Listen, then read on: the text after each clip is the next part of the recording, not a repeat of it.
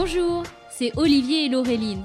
Bienvenue sur Tabibito, notre podcast qui vous fait voyager au Japon. Ici, nous vous emmenons à la découverte du pays du soleil levant à travers nos expériences de voyage. Tabibito, c'est aussi un podcast qui va à la rencontre de personnes qui y ont vécu ou qui s'y sont expatriées. Alors partons maintenant ensemble à la découverte du Japon et de sa culture.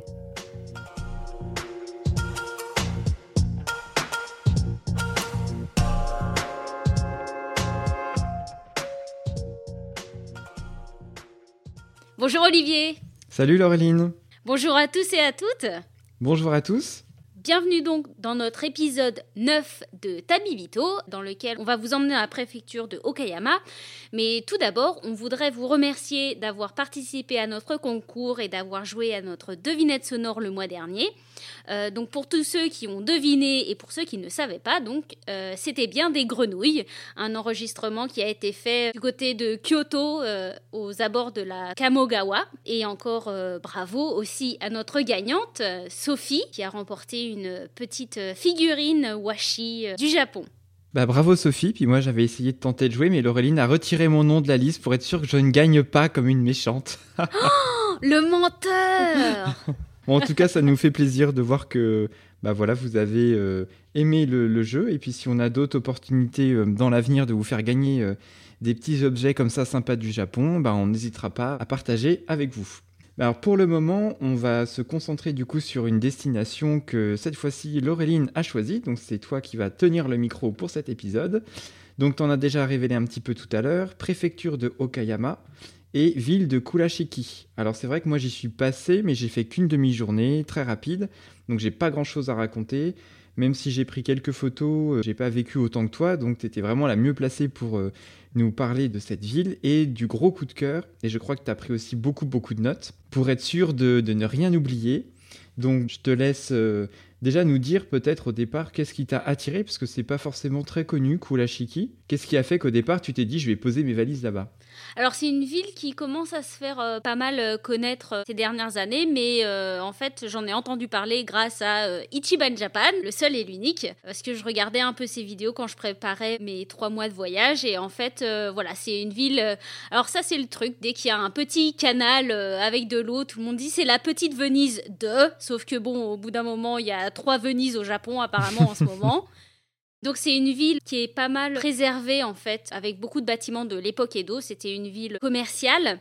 Il y a une architecture qui était très particulière. Et en fait, dans sa vidéo, Ichiban Japan parlait aussi d'une super guest house que, j'ai testé aussi du coup. Et j'ai passé un super moment. Donc euh, voilà, je voulais absolument en parler de Kurashiki. D'accord, donc victime d'un influenceur. Au, au passage, on, en profite du coup pour dire euh, qu'il y a une campagne de participation pour euh, acheter le livre de Guillaume qu'il a mis en ligne. Euh, voilà, ça annonce du gros gros contenu, 400 pages sur les 72 micro-saisons du Japon. Donc moi j'ai déjà réservé, j'ai déjà commandé le mien, donc il n'y a plus qu'à bosser Echeban maintenant. Voilà, donc retour à l'épisode. Donc tu as réservé dans la guest house que Guillaume recommandait. Oui, donc il s'appelle euh, Yurin Han.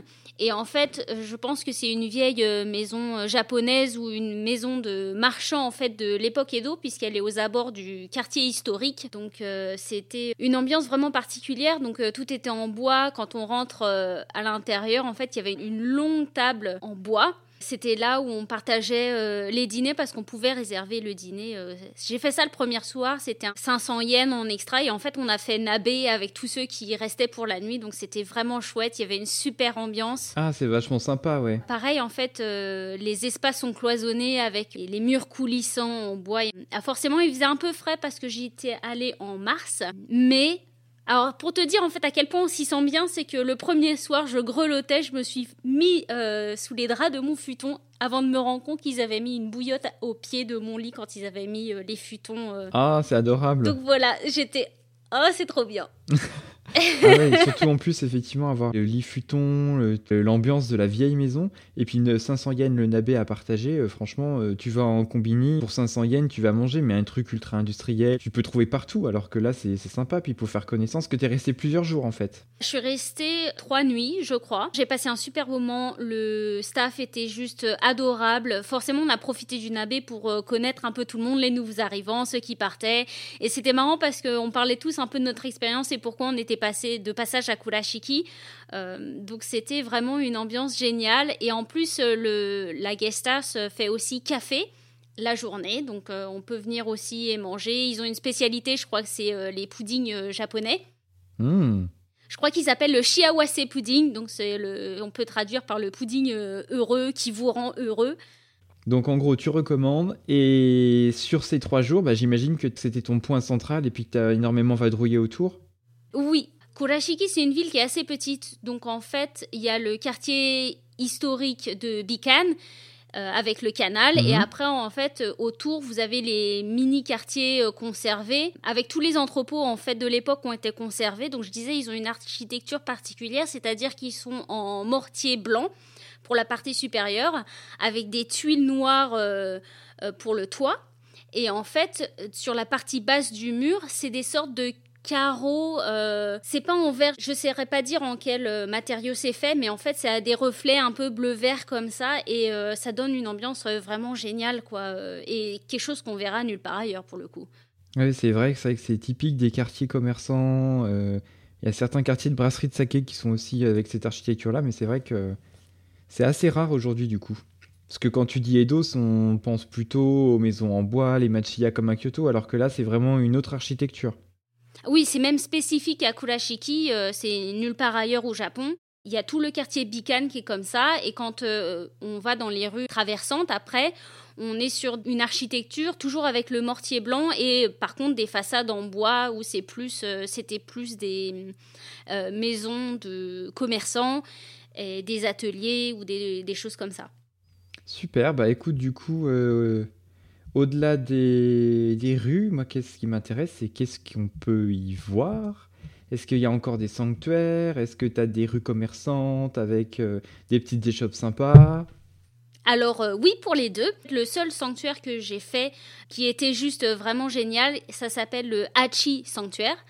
Et euh, il est situé en fait euh, en surplomb de la ville, donc euh, même l'ascension est sympa. En fait, on passe par une rue qui est juste au-dessus des toits, donc on voit tout le quartier Bican qui s'étend à nos pieds. Et quand on monte, on arrive en fait. alors par contre, c'est beaucoup d'escaliers. Je pense que Joran, si nous écoute, elle va beaucoup aimer parce que genre escalier en veux-tu en voilà. c'est marrant parce que c'est un sanctuaire qui est beaucoup influencé par les, les douze signes du zodiaque chinois. Donc dans un des bâtiments, en fait, au plafond, il y a une grande roue euh, avec les douze signes ah et des mhm. petites figurines aussi euh, qui représentent tous ces signes-là. Au niveau du sanctuaire, on peut acheter des petites figurines euh, de porcelaine représentant les douze signes. J'ai pas pris le mien parce que je trouvais la vache plus jolie, donc j'ai pris la vache.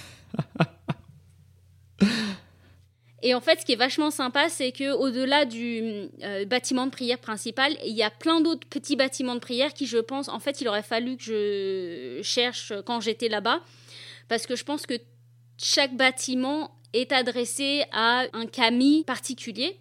Euh, donc il y en a un avec plein de daruma, euh, dont un qui fait à peu près la moitié de ma taille. il y en a un autre avec des koma inu ou des petites statuettes de ebisu. Ah bah du coup je suis passé à côté de ça parce que moi effectivement j'y étais monté mais j'avais juste fait là le point de vue sur l'esplanade qui est super jolie mais vraiment euh, en mode touriste de base euh, j'ai euh, deux heures à Kurashiki il y avait une vue je l'ai vue j'ai pris ma photo je suis parti bah du coup ça donne envie d'explorer tous ces petits sous-temples et sanctuaires oui, c'est un sanctuaire qui regorge de petits détails comme ça. Si vous aimez la photographie, je pense que vous allez prendre votre pied. Et tu disais Ebisu, moi, quand j'avais recherché pour mon voyage, j'avais vu la Ebisu Doli, c'était la rue d'Ebisu. C'est un truc à faire ou? Oui, carrément. Alors c'est euh, une shotengai, donc ce sont les, les rues euh, commerçantes euh, couvertes typiques Japon. Donc c'est une rue qui est entre la gare et le quartier historique. Donc c'est quelque chose que vous pouvez faire depuis votre arrivée. vous avez plein de petits commerces vieille époque quoi. Moi, mon arrêt euh, quotidien, c'était à une boutique de manju. qui s'appelle Ebisu Manju pour avoir, tu sais, c'est les petites gaufrettes fourrées aux haricots rouges. Hmm. Et mon autre arrêt que j'ai adoré forcément, parce que quand je suis arrivée de la gare, en fait, j'ai fait mon repérage parce que je traînais ma valise, donc j'avais pas le temps de m'arrêter. J'ai fait le repérage, j'ai vu un coffee shop Oh, comme par hasard. Donc du coup, j'y suis retournée. Il s'appelle euh, Tenryo. Alors j'ai adoré parce qu'en fait, quand on pousse la porte, il n'y a pas de fenêtre. L'atmosphère est un peu sombre, mais ils ont la machine à torréfaction de café, donc ça embaume le café. Ah. C'est juste génial. Euh, ambiance tamisée, c'est un tout petit coffee shop, euh, donc il y avait quoi Quatre tables à tout casser. Et en fait, on peut acheter euh, ces grains de café en sachet. Alors ça, c'était une torture pour moi quand il a fallu que j'achète mes grains de café parce que, alors ce qu'il faut savoir aussi, c'est Kurashiki, c'est le lieu de naissance aussi du washi tape. Euh, ils sont très fiers de ça, donc il y en a euh, partout. Et en fait, sur les sachets de café, pour chaque sachet, il y avait des washi différents. Donc il fallait que je choisisse soit en fonction de l'origine, soit en, fonction du washi tape qui me plaisait. Une torture. Ouais, c'était ton petit, ton petit coin souvenir qui pose en journée, quoi. Ouais, puis j'ai discuté avec la barista, donc forcément on a sympathisé. J'ai acheté un petit porte-monnaie euh, tout mignon qui a été fait par euh, quelqu'un euh, en ville. Et donc elle m'a offert un charme avec un grelot en fait juste pour moi parce qu'on ah, avait discuté, donc vraiment adorable quoi. Alors j'ai vérifié, toutes les adresses que je vais vous dire aujourd'hui sont ouvertes actuellement. Voilà. Ah bah du coup ça c'est cool parce qu'entre la pandémie et les grosses inondations qu'il y a eu il y a quelques années, c'est vrai que la ville a quand même bien souffert, mais bon, s'ils ont réussi à tous se relever, euh, tant mieux. Voilà, donc j'ai vérifié, d'après Google, c'est encore ouvert. on va croire Google. Donc ça, en gros, c'était la partie galerie couverte et tout.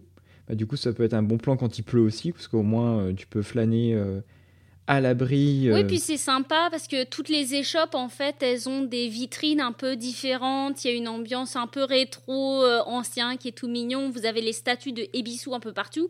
Donc, pour ceux qui ne le savent pas, Ebisu, c'est un des sept dieux de la chance euh, au Japon. On le reconnaît avec sa grosse bedaine, euh, le sourire immense, et c'est le dieu protecteur des pêcheurs. Il est aussi avec une canne à pêche. Bien, bah écoute, c'est déjà pas mal. Euh, mhm. Moi, je me rappelle, alors bon, évidemment sur mon, ma journée de 3 heures, j'avais pas fait grand chose. J'ai vu qu'il y avait pas mal de musées à Kurashiki, du coup, ça m'intéressait d'avoir ton retour aussi. Parce que souvent au Japon, les musées dans les petites villes, c'est des trucs très locaux et c'est pas forcément adapté aux touristes, je veux dire étrangers, mais aux Français aussi parce que c'est vraiment des fois pas traduit, c'est difficile d'accès, et puis c'est tellement local, on n'a pas forcément les références de la culture euh, générale, ce qu'on n'a pas appris à l'école, et du coup on comprend pas forcément ce qu'on voit. Alors le premier musée que j'ai fait, c'est le Mingei Kan, qui est le musée du folklore et de l'artisanat. À la base, c'est un ancien grenier à riz donc un ancien entrepôt qui a été rénové. Et euh, moi, ce que j'ai adoré, c'est que c'est, ça fait vieille maison, donc il y a le, c'est tout en parquet, ça grince. En plus, moi, j'y étais allée, j'avais le musée pour moi toute seule. Il n'y a pas grand-chose à faire, mais c'est une visite qui est sympa juste pour le bâtiment, même si euh, tout n'est pas traduit. Mais il y a de la belle vaisselle à regarder. Il y avait les, les moules à, Wagashi aussi. Donc euh, un musée très sympa. L'entrée coûtait 700 yens. Oui, bah c'est correct, oui. Le musée coup de cœur que j'ai fait, c'était le musée des jouets japonais. Alors l'entrée, c'est même encore euh, moins cher parce qu'elle est à 400 yens.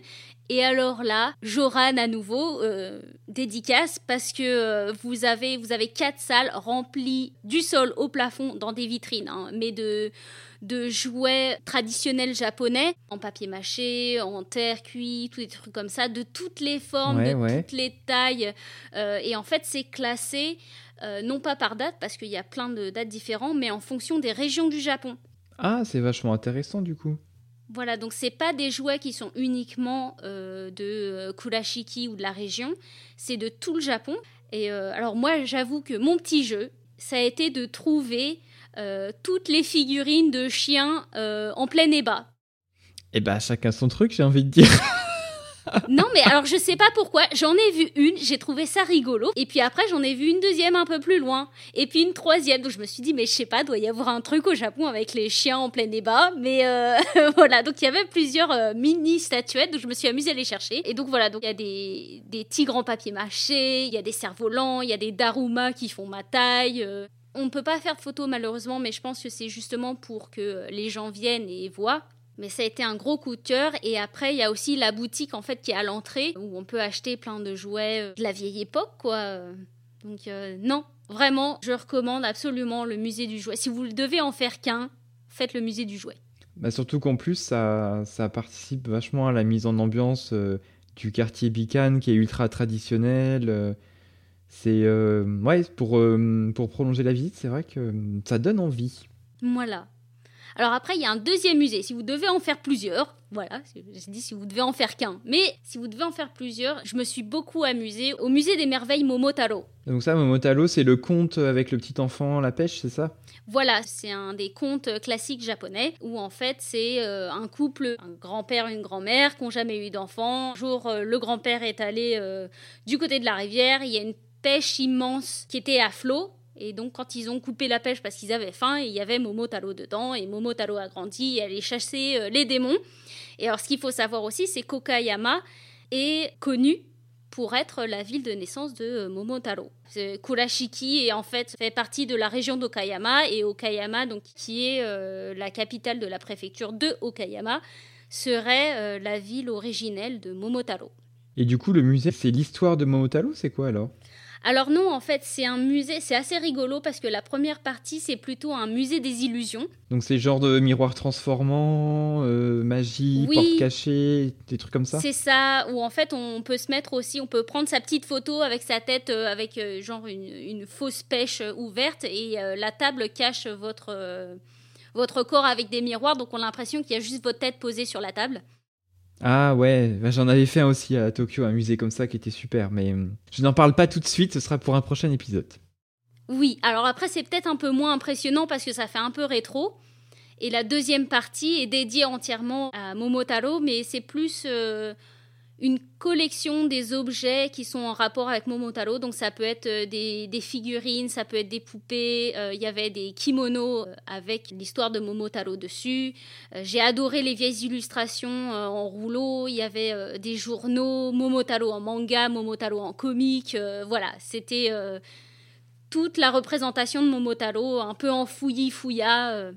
mais voilà, c'était sympa à faire aussi. Mais du coup, sur, euh, pour ceux qui voyagent avec des enfants, la première partie du musée Illusion, ça peut être une pause euh, originale sur le voyage pour les motiver un peu, parce qu'à force de faire des sanctuaires euh, ou des quartiers historiques avec les enfants, au bout d'un moment, on galère un peu. Donc c'est vrai que le côté bouffe aide bien à les motiver, mais un petit musée comme ça, Illusion, ça peut être aussi une, pause, une pause sympa à prévoir sur le séjour, du coup.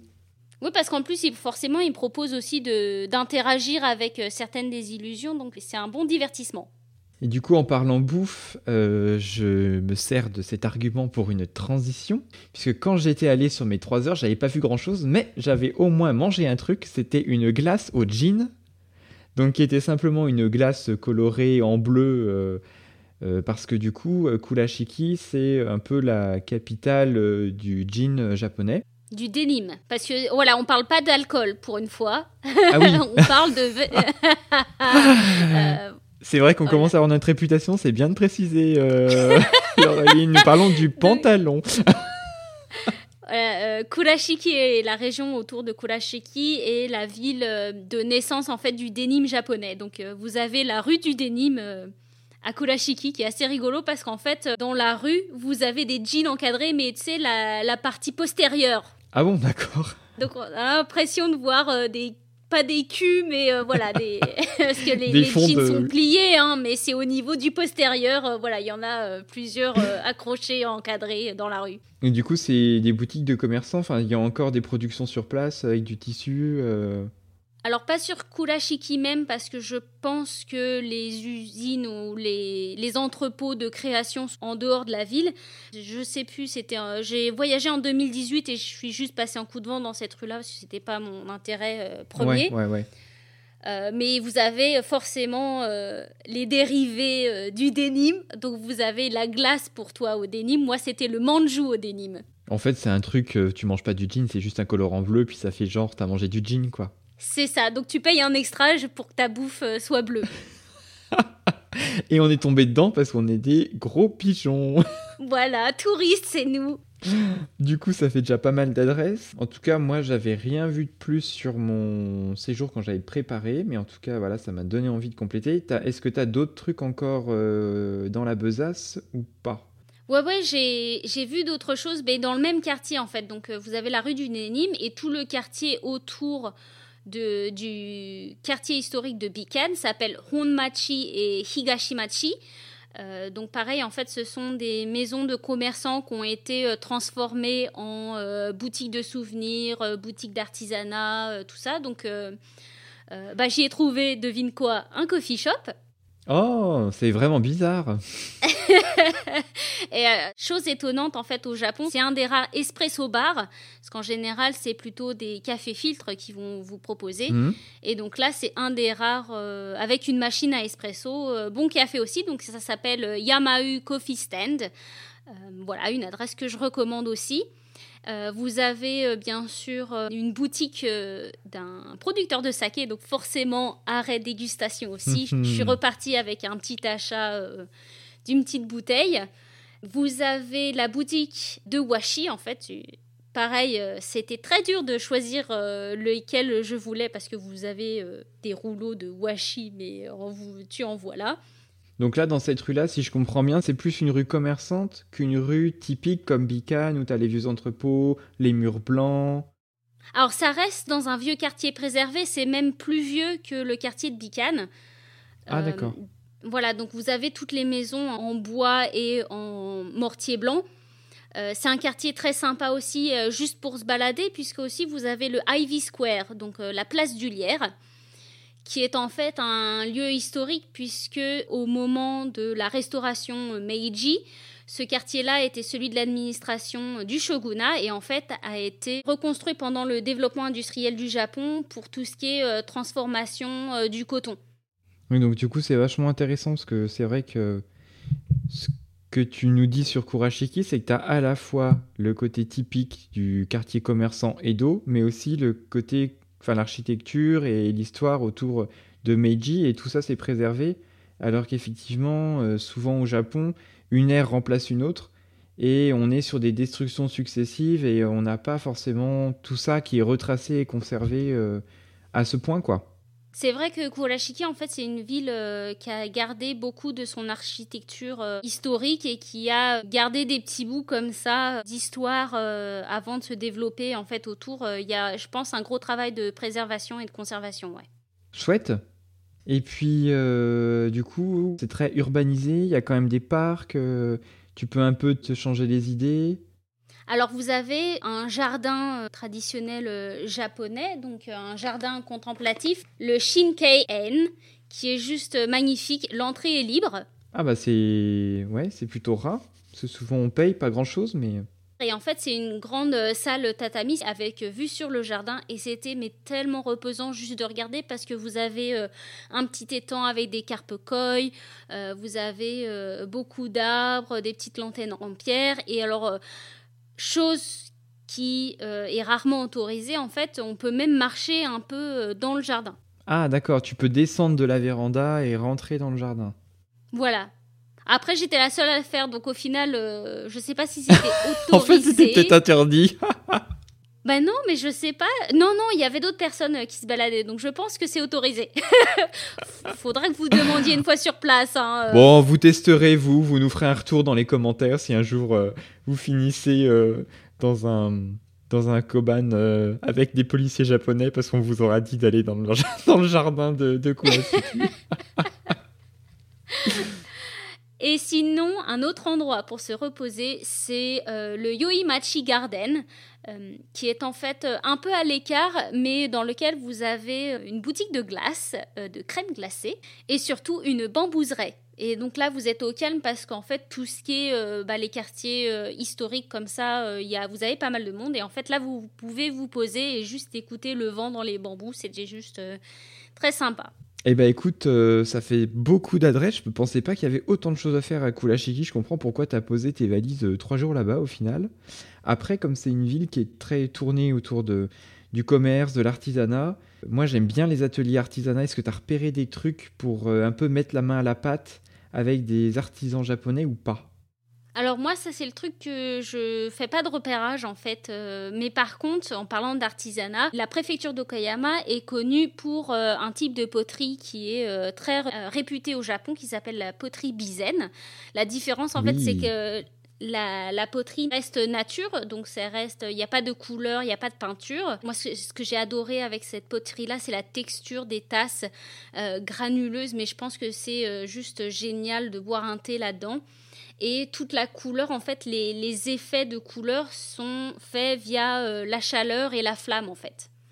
Donc vous avez pas mal de boutiques euh, qui vont vous vendre ça. Et justement parce que je vous ai parlé du quartier Bikan, mais je vous ai pas parlé euh, de pourquoi ça s'appelle la petite Venise du Japon. C'est parce qu'effectivement, au centre du quartier historique de Bikan, vous avez un canal sur lequel vous pouvez faire un tour en gondole.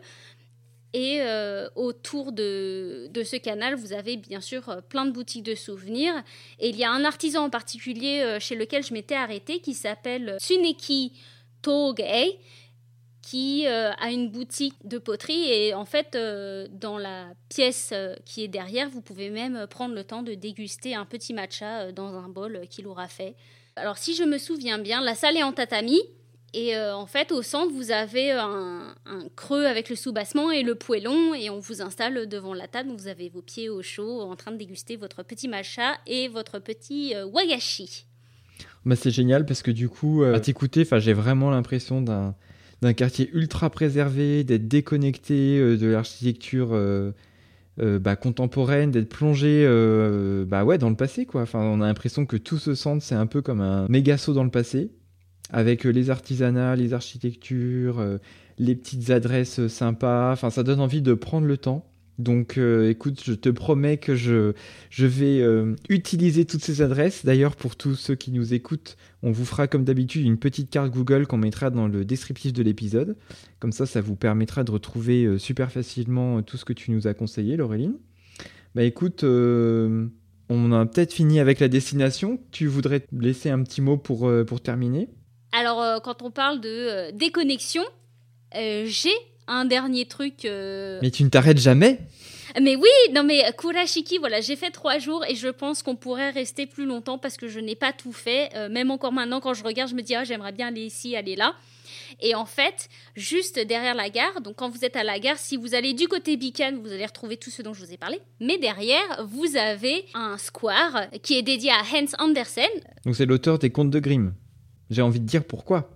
Mais oui, non, mais euh, je suis tombée dessus. C'était, euh, je comprenais pas pourquoi il y avait un passage euh, piéton qui était surélevé, donc en cercle. En plein milieu, vous avez une tour avec une horloge qui est entourée de quatre piliers avec des vikings au sommet une statue de la petite sirène en fontaine et euh, sur un des côtés vous avez une grosse statue de Andersen qui regarde la tour de l'horloge et donc ça a été pour moi un mystère. Je me disais mais pourquoi est-ce qu'ils ont foutu des vikings à Kulashiki Voilà, donc j'ai cherché et j'ai retrouvé.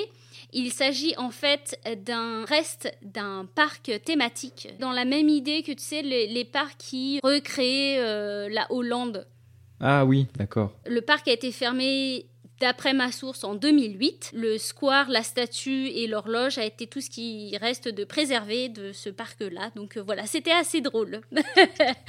D'accord. Ça a été un mystère pour moi, hein, quand même, pendant des années, jusqu'à ce que je me décide à demander à Google. Et Google a, eu, a, trouvé une réponse. Alors, euh, si vous avez euh, de meilleures informations, je suis preneuse aussi. Bon, bah écoute, je pense qu'on peut s'en tenir là, effectivement. On a l'impression qu'on peut encore euh, découvrir tout, plein de choses. Bah, ça mérite un deuxième voyage. Moi, je ne vois que ça.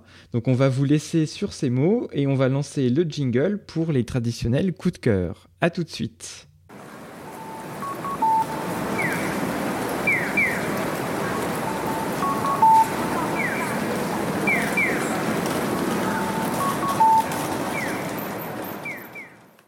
Eh bien, bienvenue dans notre section coup de cœur.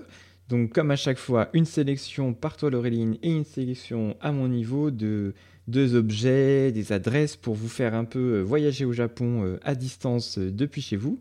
Donc, quelle est ta sélection pour ce mois-ci, Laureline? Alors, euh, pour moi, je vais vous parler d'un livre que j'ai lu l'année dernière, il me semble, mais c'était euh, un très beau livre. Donc ça s'appelle Tant que le café est encore chaud. Donc il est, il est traduit en français parce que je l'ai lu en anglais. Vous allez très vite deviner pourquoi ça m'a plu. Ça se passe dans un coffee shop. Oh non, sans blague La première histoire commence avec euh, Fumiko Kiyokawa qui se fait larguer dans un café en plein Tokyo. Et alors ce, ce café-là est un peu glauque, enfin, disons que c'est la scène parfaite euh, pour se prendre un râteau. Euh, parce qu'il n'y a, pas de, y a pas de fenêtre, c'est en sous-sol, il y a très peu de gens qui le fréquentent. Et donc, euh, cette jeune femme se fait larguer et en fait, elle découvre que ce café a été euh, quelques années auparavant euh, très célèbre car euh, il, la légende ferait que vous pouvez remonter le temps si vous asseyez à un fauteuil en particulier dans ce café. Et c'est un livre qui m'a beaucoup touchée. C'est des histoires parce qu'en fait, on va dire que ça, le personnage principal reste Fumiko Kiyokawa, mais en fait, elle va rentrer en contact avec les réguliers de ce café découvrir leur histoire et en fait chacun de ces personnages vont remonter dans le temps et c'est des histoires douces amères de couples de gens qui veulent qui, qui ont un regret quelque chose qui n'a pas été résolu dans leur vie et euh, qui ont la possibilité de le résoudre mais pas de la façon dont on, on pourrait l'espérer en fait dans notre vision de notre happy ending. Voilà, je peux pas vous en dire plus sans euh, vous spoiler les histoires. Ça me fait un peu penser à l'esprit de la cantine de minuit, du coup, ça a l'air, euh, ça a l'air assez sympa d'avoir ce petit huis clos avec ces personnages qu'on va découvrir petit à petit. Et, euh, Alors en fait, ils expliquent au début qu'il y a plusieurs conditions à remplir pour pouvoir voyager dans le temps. Et une de ces conditions, c'est d'être assis à cet endroit-là, à ce moment précis, et que vous reveniez tant que le café est encore chaud. Je pense que ça serait traduit comme ça. Donc voilà, euh, Tant que le café est encore chaud de euh, Kawaguchi Toshikazu. Et bien sûr, on vous donnera tout ça dans la description de cet épisode. Et donc passons à toi, Olivier, quel est ton coup de cœur pour ce mois-ci? Alors pour ce mois-ci, c'est un compte Instagram, parce que ça faisait un petit moment que je n'avais pas cité de compte Instagram. Donc c'est le compte euh, de l'Office de tourisme de la ville de Takamori, dans la préfecture de Nagano, donc qui s'appelle Takamori underscore travel underscore official.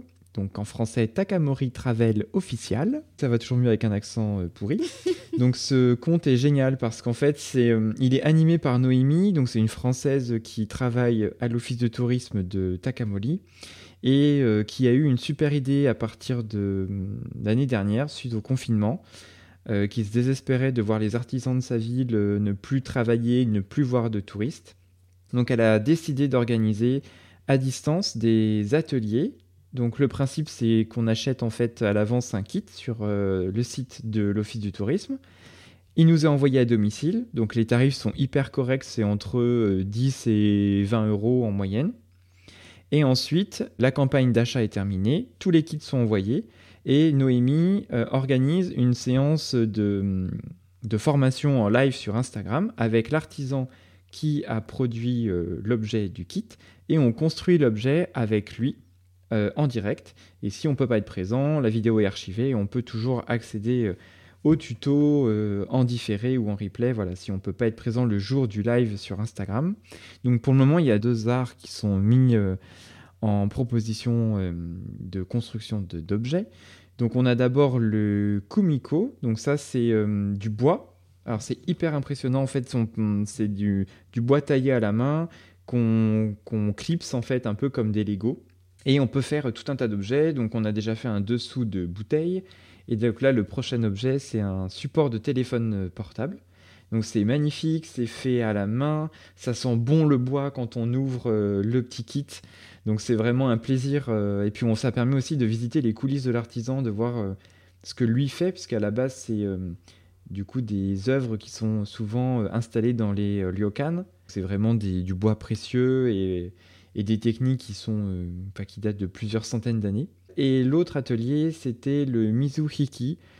donc ça, c'est des petits filins en fait qu'on peut torsader pour faire des genres de petites fleurs ou de rosaces qui sont souvent posées sur les cartes d'anniversaire, les cartes de mariage en déco. C'est très sympa aussi, c'est un petit peu plus difficile, mais en fait ça se fait bien. Et donc moi j'ai fait qu'un atelier sur deux et c'était pour façonner un petit porte-clés qui est maintenant sur mon sac à dos. C'est vraiment un compte que, que je recommande parce que ça permet de découvrir des artisans à distance avec des beaux produits sur des petits tarifs et c'est génial parce qu'on a l'impression euh, de passer une heure avec un artisan au Japon. Noémie explique tout en français et en anglais. Donc euh, moi j'ai hâte de, de, faire le prochain atelier mi-octobre euh, pour construire mon petit support de téléphone en Kumiko. Mais moi, j'avais passé un super moment avec Noémie aussi parce qu'ils avaient fait un festival dans la région de Takamori sur une nuit entière au Japon. C'était en direct sur YouTube et on pouvait le suivre bah, de, de n'importe où. Et euh, on avait passé un, super moment, pareil, avec de la danse, de la musique. Euh. donc, euh, ouais, je comprends ton coup de cœur. Et eh ben voilà, donc en tout cas, n'hésitez pas à suivre Takamori Travel officiel, un super compte qui donnera, qui m'a donné envie, moi en tout cas, d'aller explorer un peu plus la ville et la préfecture de Nagano. Et bien sur ce, je pense que nous avons fait le tour de ce dont on voulait vous parler pour cet épisode 9. On espère vous avoir donné envie de voyager dans la préfecture de Okayama et donc de Kurashiki et de découvrir nos deux coups de cœur. Nous vous remercions de nous avoir écoutés. N'hésitez pas à euh, liker, partager, commenter et à nous suivre sur Instagram at podcast.tabibito et à très bientôt à très bientôt et merci pour votre fidélité. Ça fait toujours plaisir de voir vos petits commentaires. Donc euh, on vous laisse euh, sur cette écoute et on vous dit à bientôt pour le prochain épisode.